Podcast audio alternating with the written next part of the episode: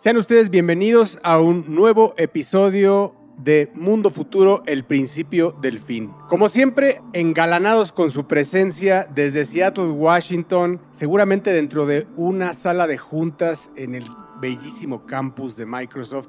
Está con nosotros Jaime Limón. ¿Cómo estás, James? Hola, Jorge, muy bien. Saludos a todos los que nos escuchan. En realidad estoy en el sótano de mi casa esperando el fin del mundo, este, pero desde aquí los escucho. Oye, tengo esa duda. Si tú que ahora vives, en, vives desde hace algunos años en, en Seattle, en Washington, ¿podrías hacer viajes a México? ¿Podrías estar trabajando desde México por meses, cierto, los últimos años? ¿O, te, o de alguna forma te piden que estés allá? Hay muchas cosas que sí son presenciales o que es mucho más práctico vivir aquí, pero digo, en el último año y medio, dos años, la cosa ha cambiado bastante. Ya tengo muchos compañeros que no viven, vivían aquí, ya no viven aquí y hay planes, por lo menos Microsoft tiene planes que te permiten relocalización. Más flexible, pero tú te vas a quedar allá en el mundo del trail, estoy seguro. Y también nos acompaña, como en todos nuestros episodios, desde San Francisco, California, desde el Valle del Silicio y seguramente dentro de uno de estos autos autómatas, de estos autos... Un Waymo, vengo aquí en el Waymo. Exacto, un Waymo, desde un Waymo. Desde el Waymo ahí va con su lap abierta y haciendo este podcast el señor Mario Valle. ¿Qué, qué es laptop? No, no sé qué es laptop, yo solamente uso eh, tablet holográfica. Ah, bueno, déjame regresar. Y seguramente desde uno de estos vehículos automáticos y con su tablet holográfica nos acompaña el señor Mario Valle desde San Francisco, California. Aquí a dos cuadras, señor, por favor, muchas gracias. Aquí en la esquina. No hay señor, ¿cuál señor? Acabo de decir que era automata. Ah, sí, es cierto, ¿verdad? bueno, así le dices a la computadora. Disculpen, disculpen el oso en el podcast de Mundo Futuro, pero bueno, vamos a empezar con este nuevo capítulo y bueno, pues bienvenidos Mundo Futuro, el principio del fin. Mundo futuro. Mundo futuro. Mundo futuro. El principio del fin. Es una producción de Sonoro.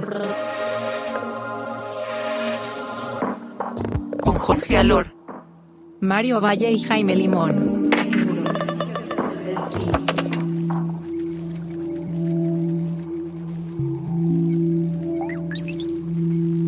Oye, Jorge y Jaime, yo sé que ustedes ya están viejitos, carnal, pero um, ¿sabían que en el 2020 hay, hay una plataforma, déjenme primero decirles, hay una plataforma que se llama Twitch, no sé si la ubican. No, yo no, pero platícame.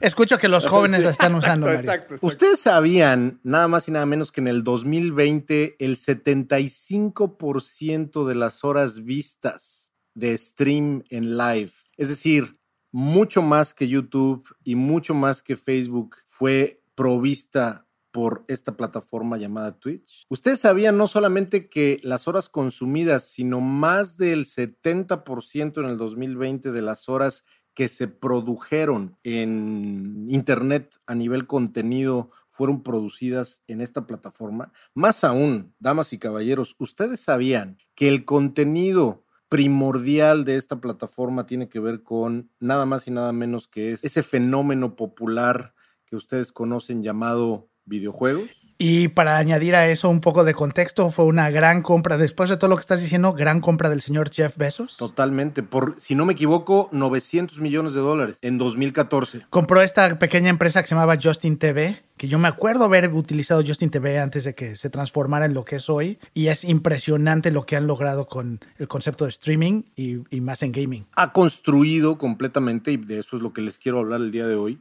El mundo futuro está lleno de personas jugando videojuegos y ganando dinero por eso. El mundo futuro está construido de personas compitiendo y produciendo contenido y ganando dinero de eso. Porque una de las particularidades, para sé, que nos, nos, acompañan muchos jovencitos que juegan, que, que utilizan la plataforma de Twitch, pero para los que no, pues una de las particularidades es que hay transacción de dinero. En medio de la pandemia, el New York Times, que es un medio que, que, sí conocemos bien nosotros, los Cabecita Blanca, publicó un reportaje que decía, el título del reportaje decía, ¿es este el trabajo más antivirus del mundo? Y se estaba refiriendo nada más y nada menos a los generadores de contenido en videojuegos, en Internet y a otro fenómeno que también ustedes conocen y han escuchado, que tiene que ver con competencias de videojuegos en Internet. Esto que sucedió durante, ya era una tendencia que estaba impresionantemente creciendo desde hace muchos años. Jaime y bueno, Jorge tampoco es ajeno a videojuegos, ya hablando en serio, desde hace muchos años tenemos que ver con videojuegos y nos es bastante común el saber que los esports son la categoría de videojuegos que más crecimiento ha presentado, particularmente en los últimos cuatro años.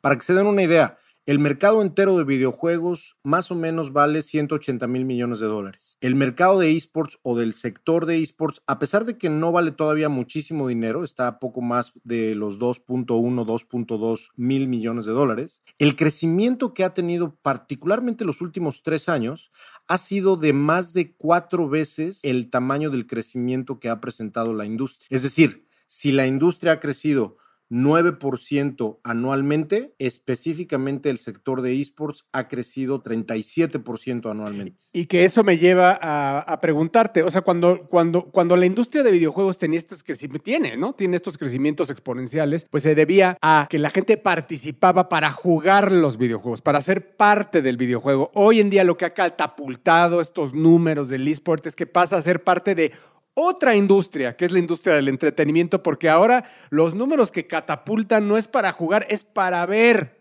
jugar. Completamente. Exacto, es, lo que quería complementarte. Es para ver jugar. Se trata de un nuevo espectáculo, de ir a una nueva industria, a conjugar, a confluir en una nueva industria que es los videojuegos con la ya entonces y la ya hoy fuerte industria del entretenimiento. Ahí les van otros números muy rápido para preguntarles. ¿Cuánto creen que tiene de audiencia a nivel mundial la NFL? 140 millones de personas ven la NFL a nivel mundial. ¿Cuántas personas ven a nivel mundial el béisbol? 80 millones de personas. ¿Cuántas personas ven a nivel mundial la NBA? 60 y tantas millones de personas. Es decir, ni siquiera sumando el fútbol americano, el béisbol, la NBA y el hockey, le llegan a los talones a este número que les voy a decir se calcula que para el 2023 la audiencia total de esports, como bien dijo Jorge, no los que juegan, sino los que ven, sea de más de 650 millones de personas. Sí, es, son, son números muy impresionantes y, y siguen creciendo, ¿no, Mario? Además, porque lo que vimos es que justo antes de la pandemia, muchos de estos eventos, porque ya eran eventos donde físicamente ibas y a lo que ibas era convivir con la gente que le gusta el mismo juego que a ti y ver el espectáculo que es estos torneos. Y estamos hablando de lugares con 10, 20 mil personas que simplemente iban a ver estos torneos. Que solamente iban de espectadores. Actualmente, esos son los cálculos al 2023. Actualmente, el 2020 se cerró con casi 500 millones de personas en audiencia total, entre entusiastas y viewers casuales. Eso quiere decir que los esports oficialmente son el segundo deporte más visto del planeta Tierra después del fútbol soccer. Eso quiere decir también que desde el punto de vista de patrocinio... ¿En cuánto está el soccer? El soccer está en los miles de millones de personas al año nada se le acerca al soccer. Nada todavía. Pero, no, bueno, pero caballo que alcanza gana. Y te lo voy a decir por qué. Porque las audiencias de los esports están hoy en niños de cuatro años. Señores, ¿oyeron usted bien? ¿Oyó usted bien? Cuatro años ya hay niños viendo esports o viendo jugar videojuegos. O, o viendo gente que está efectivamente nada más jugando videojuegos y creando experiencias y desarrollando contenido con Minecraft o con Roblox y que en ese sentido está capturando a, una audiencia, como bien dice Jorge, de 5, 6, 7, 11 años y están evidentemente listos para lo que viene. ¿Por qué quisimos eh, hablar de esto en Mundo Futuro el día de hoy? Porque creemos que es una luz de esperanza. Creemos que no solamente hay un movimiento demográfico a nivel negocio interesante para patrocinadores y para marcas, etcétera, a mí me gusta mucho pensar que los esports y los videojuegos en este sentido son un factor de democratización laboral para el futuro. Estoy convencido que mucha gente va a encontrar en los videojuegos una forma de vida para ganar dinero literalmente. Y yo estoy convencido también, o por lo menos esperanzado, que en los siguientes 15 o 20 años, con la llegada de los metaversos y de la realidad virtual, esto empiece a crecer de una manera masiva y además a abaratarse de una manera importante también.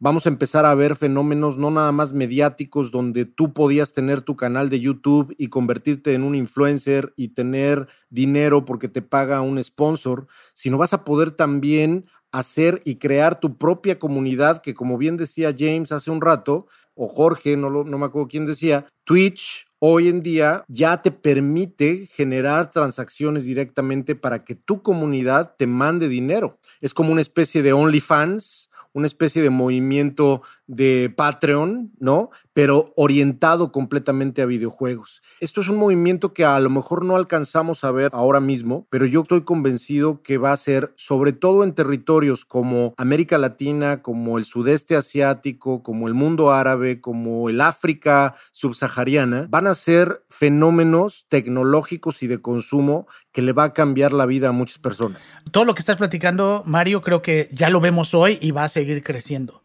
Eh, la cosa es para dónde va. Y creo que uno de los retos más grandes que existen hoy y que se tienen que resolver para el futuro es la organización hay muchísimas empresas, muchísimas organizaciones locales, regionales, hasta mundiales, que han tratado de organizar torneos, hacer cosas oficiales y creo que esto no se ha dado y creo que es el, uno de, los, de, las cosas que más hace falta para que esto realmente funcione de manera organizada alrededor del mundo, que no eso no va a detener su crecimiento, pero sin una organización y la pregunta ahí para el futuro es, ¿quién va a hacer eso? Hay, una, hay un movimiento bien interesante que yo estoy observando y hablando de mercados emergentes James, con esto que estás diciendo, que como bien dices, sin duda, sin duda vamos a tener que ver y esperar qué más, qué más sucede para, sobre todo en términos de organización y estructura, qué más sucede para que esto siga creciendo.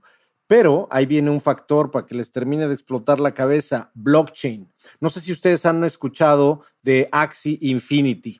Axie Infinity es un juego basado en blockchain, un juego móvil. Hay de hecho un documental que les recomiendo que vean en YouTube llamado Play to Earn, juega para ganar, que este juego es un juego basado en NFTs totalmente. Es un juego donde los personajes, cada uno de los personajes con los que juegas es un NFT, pero jugar el videojuego te permite tener la oportunidad de ganar y generar cripto. En Malasia, en Filipinas, en Vietnam, en Indonesia, de eso se trata de hecho este documental, particularmente de una comunidad en Filipinas que se puso a jugar como loca en medio de la pandemia este juego llamado Axie Infinity y verdaderamente le empezó a dar de comer a familias enteras. Gente que con un solo celular conectado a Internet bajando eh, la página, porque no era ni siquiera una aplicación, era una página de internet que generaba el videojuego Axie Infinity.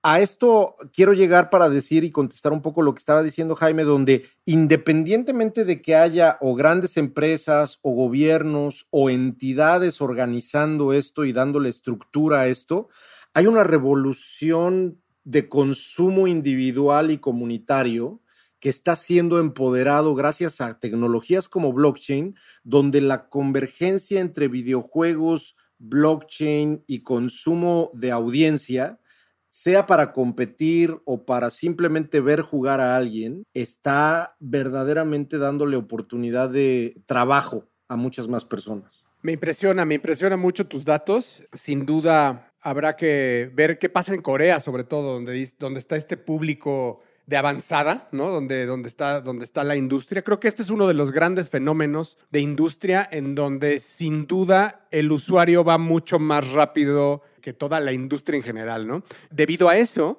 es que en los próximos años vamos a ver una explosión en esa industria. Porque eh, es como si viéramos, eh, hoy en día si vemos el soccer, las, las figuras que juegan fútbol, soccer, así como las cadenas de transmisión y las marcas son las que hacen el dinero. Aquí no, esto está democratizado. Tú puedes hacer dinero de medianamente dedicarte a jugar videojuegos, dedicarte y recibir por ello, ya sea de Twitch, ya sea por cripto o ya sea por simples views de YouTube, pero recibir dinero a cambio de eso. Entonces, cuando hablas de la industria, de grandes cantidades de dinero, de un Facebook atrás persiguiendo este sueño del metaverse, del cripto jugando ya ahí, estamos hablando que estamos viendo grandes tendencias tecnológicas confluyendo hacia un mismo lugar en los próximos años. Y con una nueva generación de niños que hoy están en las iPads que le dan los papás para quitárselos de encima, pero que están hoy en día educándolos en los metaverse, educándolos en la industria de videojuegos de ver, esos niños van a crecer y van a ser totalmente nativos de lo que estamos hablando. Eh, justo eso me recuerda a lo que estamos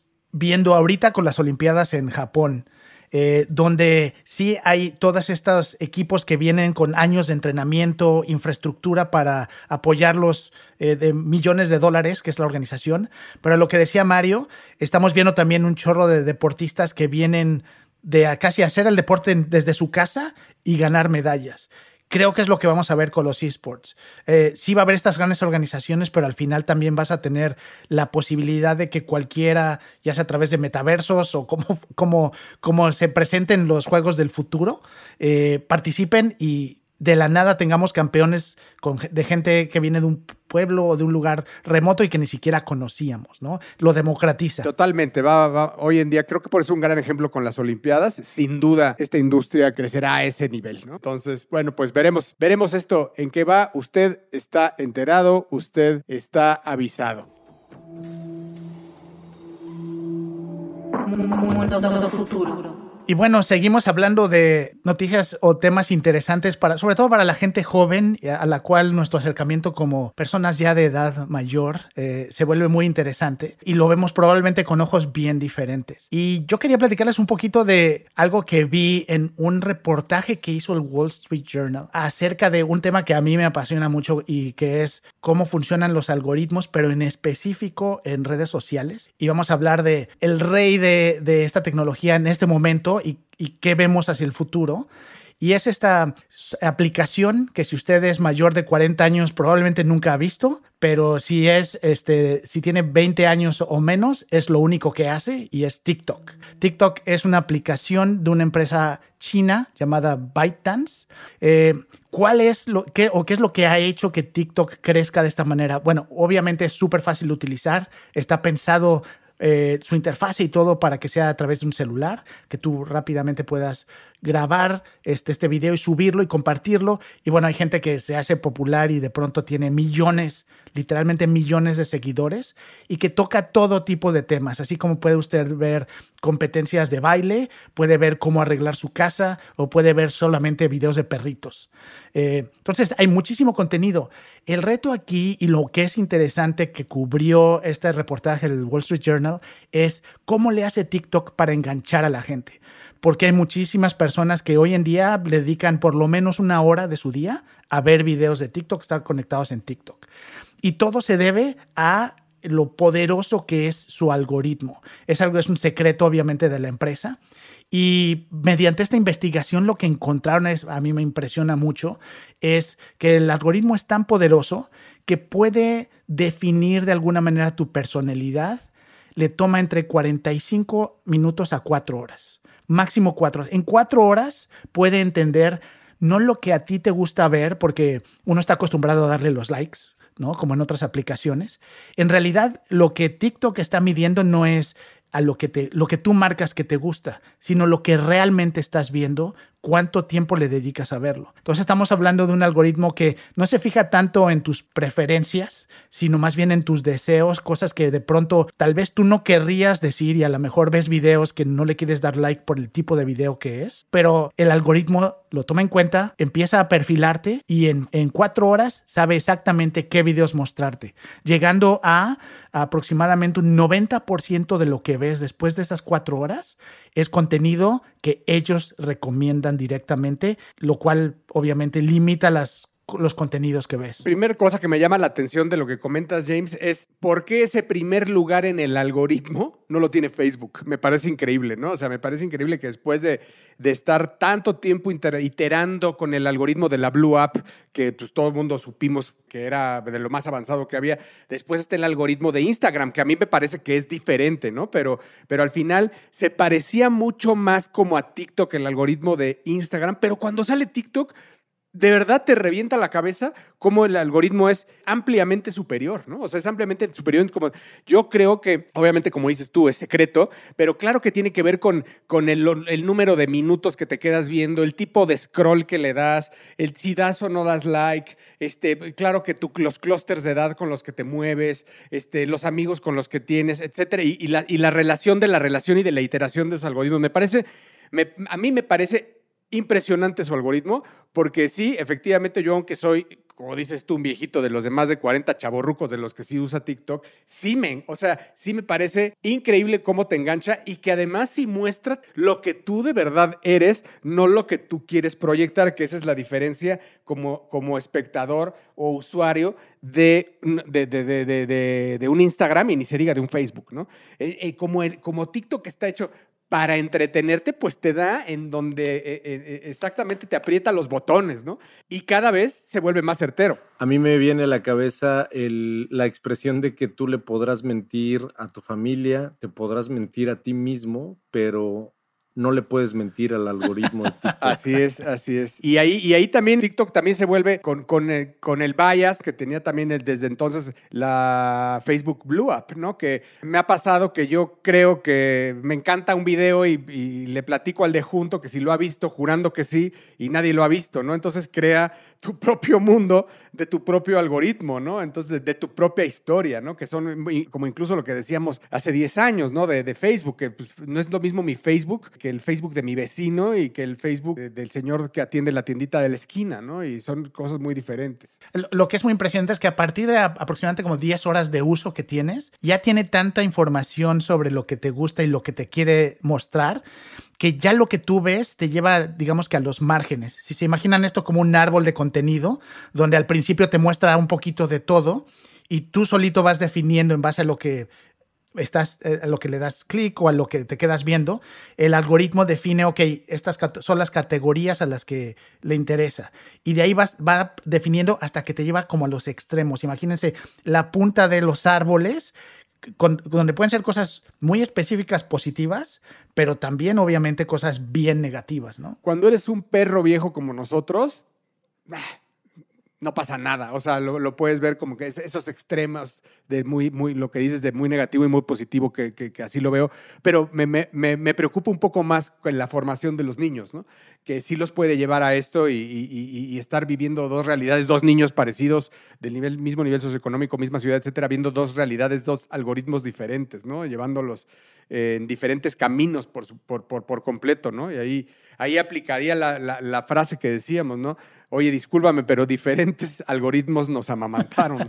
E, esa, va a ser la nueva frase, porque, porque sí, sí, sí, efectivamente nosotros estábamos acostumbrados a todos verlo de, niños, estar viendo todos lo mismo. Nos entretuvimos con lo mismo, ¿no? Hasta los millennials, lo podría decir todavía, hasta los millennials y la Gen Z también, gran parte de la Gen Z también. Pero hoy los chavos no se están entreteniendo con lo mismo. Una locura este long tail que se está haciendo del entretenimiento y del consumo eh, y del consumo de contenidos. A mí una de las cosas que más me impresiona pensar es que esta chamba, ¿se acuerdan cuando Wired y Luis Roseto y Kevin Kelly y Nicolás Negroponte decían, esta chamba la va a hacer la televisión. La televisión va a ser el aparato que te va a ultra personalizar el contenido y va a prepararte absolutamente lo que tú quieres ver.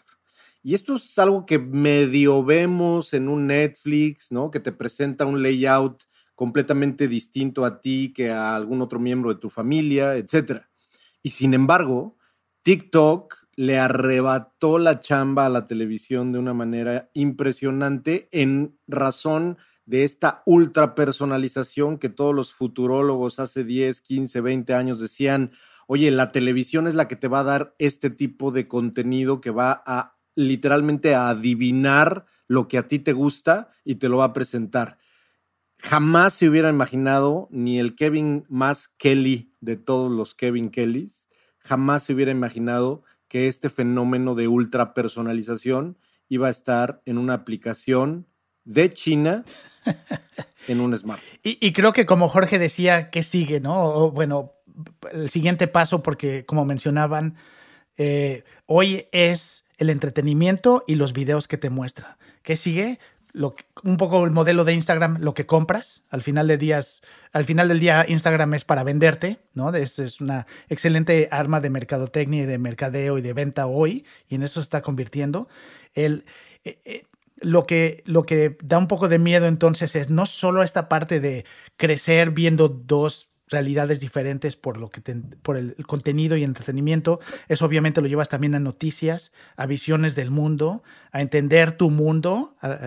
y si lo llevas un paso más, eh, probablemente en, algunos años empezamos a ver cómo esto se filtra a procesos de comprar tus cosas, procesos de seleccionar este, qué vas a hacer el fin de semana, como que muchas decisiones que hoy nosotros tomamos, una vez que te empiezan a perfilar, yo sí veo la tendencia de que haya servicios o eh, interacciones que tengas, ya sea con aparatos o con software, que te empiecen a dictar, sobre todo la gente que está creciendo acostumbrada a esto, te empiecen a decir, esto es lo que deberías hacer el fin de semana, esto es lo que deberías de comer, esto es, entonces ya no es el entretenimiento, sino ya son decisiones de qué hacer y qué comprar, ah, que, es el proceso lógico de comercialización de esto, y entonces no solo vas a ver el mundo diferente, sino que probablemente vas a tener experiencias y comprar productos que tu vecino no lo va a hacer. Que, al final de cuentas yo diría, James, que eso es, eso es que tarde o temprano nos vamos a entregar a los algoritmos.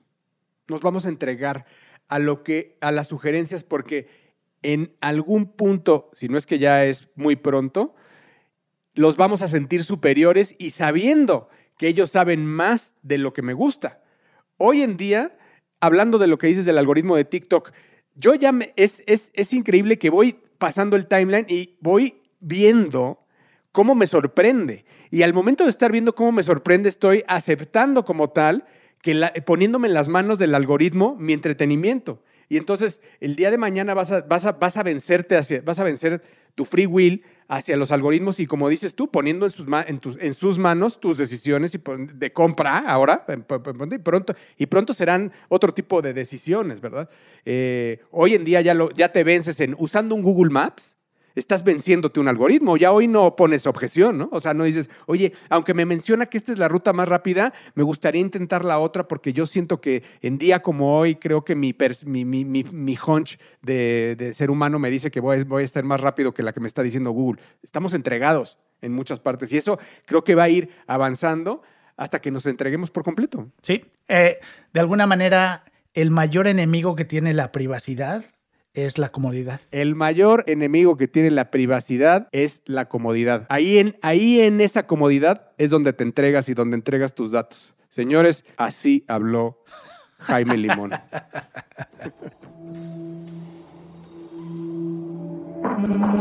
futuro.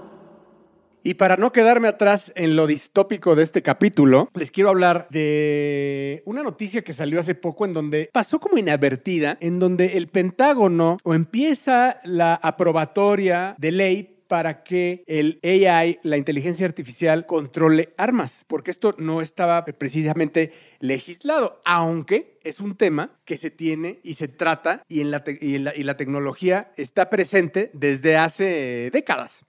Eh, hoy en día nosotros nos mandamos viralmente por WhatsApp, eh, incluso hemos tocado el tema aquí en Mundo Futuro, los robots de, Boston Dynamics. Eh, para mí es toda una plataforma que tiene montada a modo de cortina de humo para poder darle esta cara curiosa, chistosa y tierna a los robots. Pero no es así. Fíjense que desde hace 10, 12 años empezaron las primeras pruebas con, con robots controlados por ahí. Y ha sido un debate desde entonces, pues porque imagínense si el debate para, para controlar un automóvil ha sido el nivel que es. Imagínense para el debate para controlar un arma o un drone que, eh, que pueda disparar. Se preguntarán si hay, si hay drones que pueden disparar existen y existen desde hace 10, 15 años. Se preguntan si hay parvadas de drones que pueden eh, interactuar y hacer vigilancia. Existen desde hace mucho tiempo. De hecho, fue noticia que en el desierto de Arizona y después en el desierto de California están haciendo ya pruebas de flotas de hasta 20, 30 y ahora se hizo hasta de 50 drones que se pelean contra otros 50 drones en donde son totalmente autómatas. Los drones se pelean contra los otros drones y son totalmente autómatas y se disparan entre ellos. No se disparan de verdad, porque eso es lo que falta, pero la capacidad y la tecnología la hay. Pero están aprendiendo de todas las maniobras que puede hacer la otra flota y aprenden y se vuelven a pelear y los vuelven a pelear y los vuelven a pelear para que cada vez aprendan más la flota. Incluso están viendo si hay un líder que es el que, el que aprende, o como lo que estamos hablando en otros podcasts, de como la supercomputadora de Tesla, que lo que aprende un drone, lo aprenden todos los drones. O peor aún, hay un sistema en donde los drones podrían votar por la mejor opción que un drone proponga y aprendan de lo que ya aprendieron. Entonces, ya hay desarrollos, no nada más en Estados Unidos, sino en 35 países, pero uno de los más avanzados es Estados Unidos y China, obviamente en donde hay una guerra que se vuelve una guerra de algoritmos, porque ahora se trata de saber cuáles de estas armas están controladas por los diferentes algoritmos que se van a pelear contra los algoritmos chinos, ¿verdad? O contra los algoritmos ingleses, en caso de que, de que la Gran Bretaña sea uno de los países que esté desarrollando también. Entonces, hoy en día imagínense en qué está esta conversación.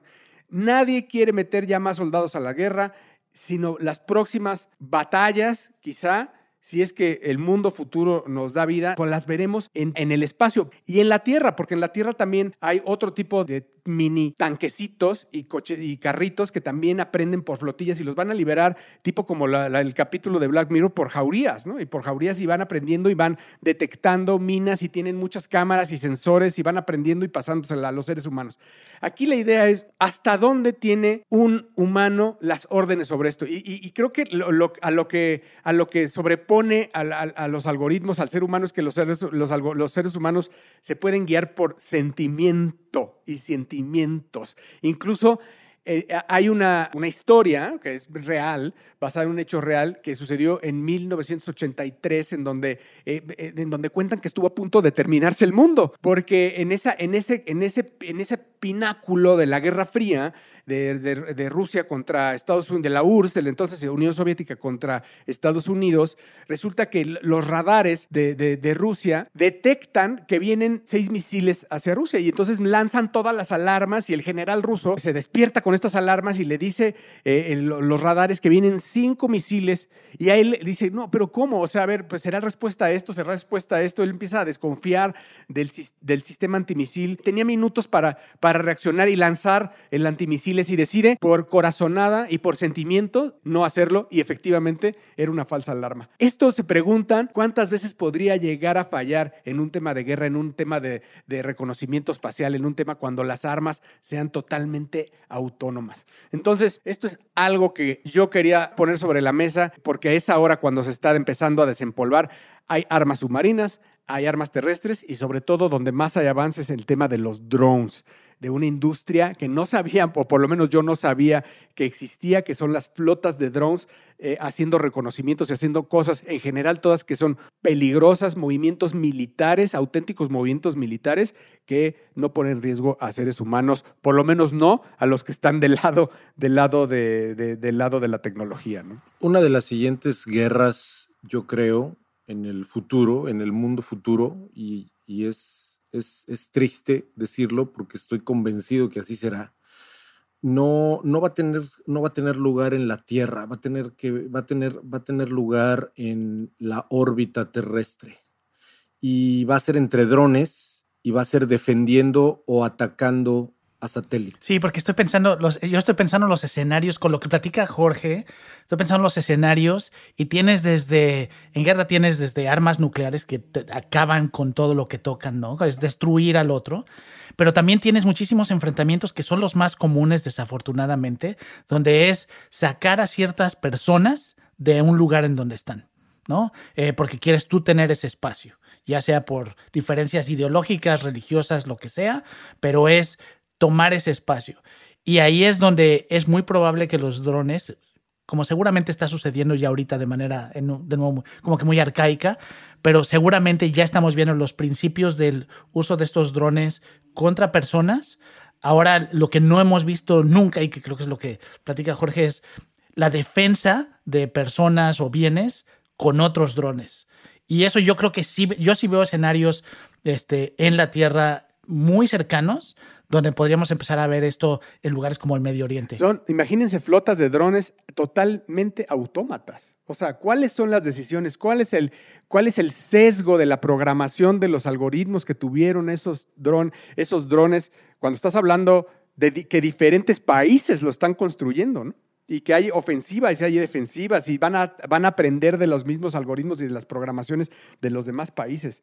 A mí me vuela, me vuela la cabeza. Y si usted, querido, escucha que es el único que quedó al final de este querido podcast, le interesa más saber sobre eso, les voy a recomendar un libro que me parece muy, muy interesante de Paul Charret, Charret, se escribe con doble R, que es quien trabajó dentro de esta eh, organización que están eh, automatizando las armas para Estados Unidos. Claro, obviamente Estados Unidos es de, quien lleva eh, la delantera, o parece llevar la delantera, pero créanme, créanme que hay muchos países ya persiguiendo este sueño, entre comillas, de la automatización de las armas. El libro se llama Army of Known. Army of Known. Y después de este monólogo que me aventé, porque mis amigos no me, no me hicieron segunda, se quedaron dormidos. Nos da miedo, a mí me da miedo hablar de eso.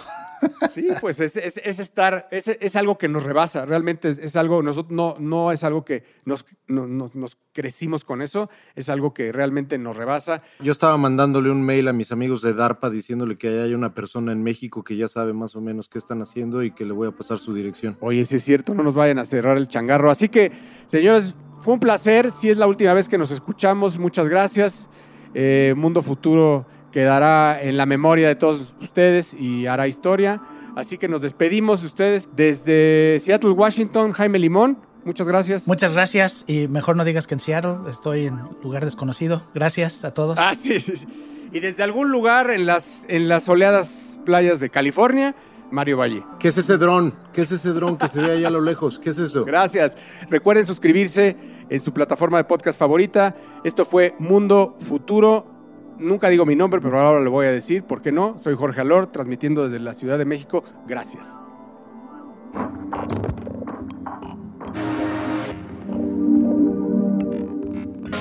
Mundo Futuro. Mundo Futuro es una producción de Sonoro. Suscríbete a Mundo Futuro en Spotify, Apple Podcasts o en tu plataforma predilecta de streaming.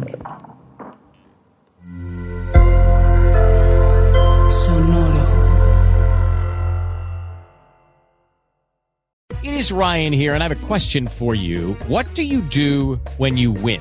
Like, are you a fist pumper?